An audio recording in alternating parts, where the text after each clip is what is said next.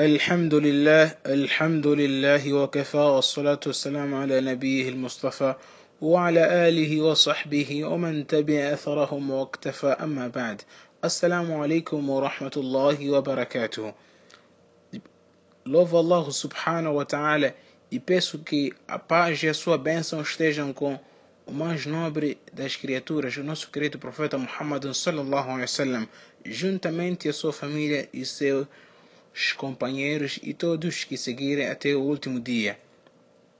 Prezados irmãos, hoje vamos falar sobre o shirk.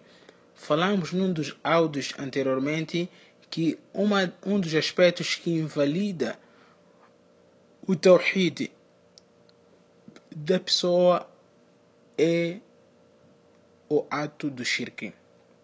O que será isto de shirk? Num sentido restrito da Sharia, o shirk significa jalu sharikin lillahi ta'ala fi rububiyatihi wa ilahiyatihi. A ação de associar uma divindade ou parceiro a Allah no seu senhorio e na sua adoração é denominada de shirk, ou seja, idolatria. Quando a, como é que o, o, o que é isto de shirk no senhorio de Deus e o shirk na adoração de, de Deus? Quando a pessoa diz que existe um Senhor para, para além de Allah, então aqui é um shirk no senhorio de Deus. E quando a pessoa pede a chuva a uma outra divindade que não seja Allah, então aqui há, uns, há um shirk na adoração. A pessoa, ao sacrificar um animal para um, um ídolo, ao sacrificar um animal como uma oferta, acampa do seu ente querido, achando que com isso serão solucionados os seus problemas. Então, este é um shirk na adoração. De salientar que é mais comum ocorrer o shirk na adoração que o shirk no senhorio de Deus, pois, como dissemos dias atrás, que o instinto humano, pela, pela sua natureza, tem uma crença que existe um único Senhor que é Deus e Ele o Criador.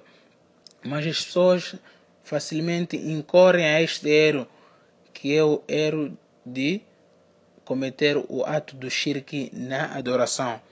A pessoa, ao tiver algum problema, algum não está desempregado ou não faz filhos, ele, algumas pessoas recorrem às campas dos seus entes queridos a fim de solicitar ajuda. Aqui a pessoa, nesse, nesse caso, diremos que está cometendo o ato do shirk na adoração. Ao oferecer um, ao sacrificar um animal para um ídolo, aqui ele acaba de cometer o ato de shirk na adoração. A pessoa, ao chegar numa certa zona, pedindo refúgio aos gênios contra qualquer mal naquela zona, então aí dissemos que ele acaba de cometer o ato de shirk. A esperança, o medo, a ajuda, o socorro, naquilo que ninguém consegue das criaturas excepto Allah subhanahu wa ta'ala. A pessoa se fizer isto para uma outra divindade além de Allah subhanahu wa ta'ala, denomina-se isso de ato de shirk. De salientar que Deus classificou como o maior pecado. Isso depende-se, prezados irmãos, daquilo que enunciam os versículos alcorânicos para também deixar aqui claro que o ser humano, ao associar uma divindade a Allah subhanahu wa ta'ala na adoração, estará fazendo com que esta divindade seja igual a Allah. E nós sabemos de antemão ou previamente é do nosso conhecimento que nada é igual a Allah subhanahu wa ta'ala, sagrado seja Ele. E este é um evidente errôneo pois Allah subhanahu wa ta'ala se falou disso, disso dizendo Inna shirka la dhulmun azim. Por certo, a idolatria é formidável injustiça. É um evidente erro fazer um ato como este, equiparar uma divindade a Allah subhanahu wa ta'ala, enquanto sabe-se que nada é igual a Ele. Ele é o poderoso, ninguém tem um poder igual como Allah subhanahu wa ta'ala. Inna shirka la dhulmun azim. Por certo, a idolatria é formidável injustiça. O dhulm significa algo de certo, ou seja, colocar algo fora do seu devido lugar.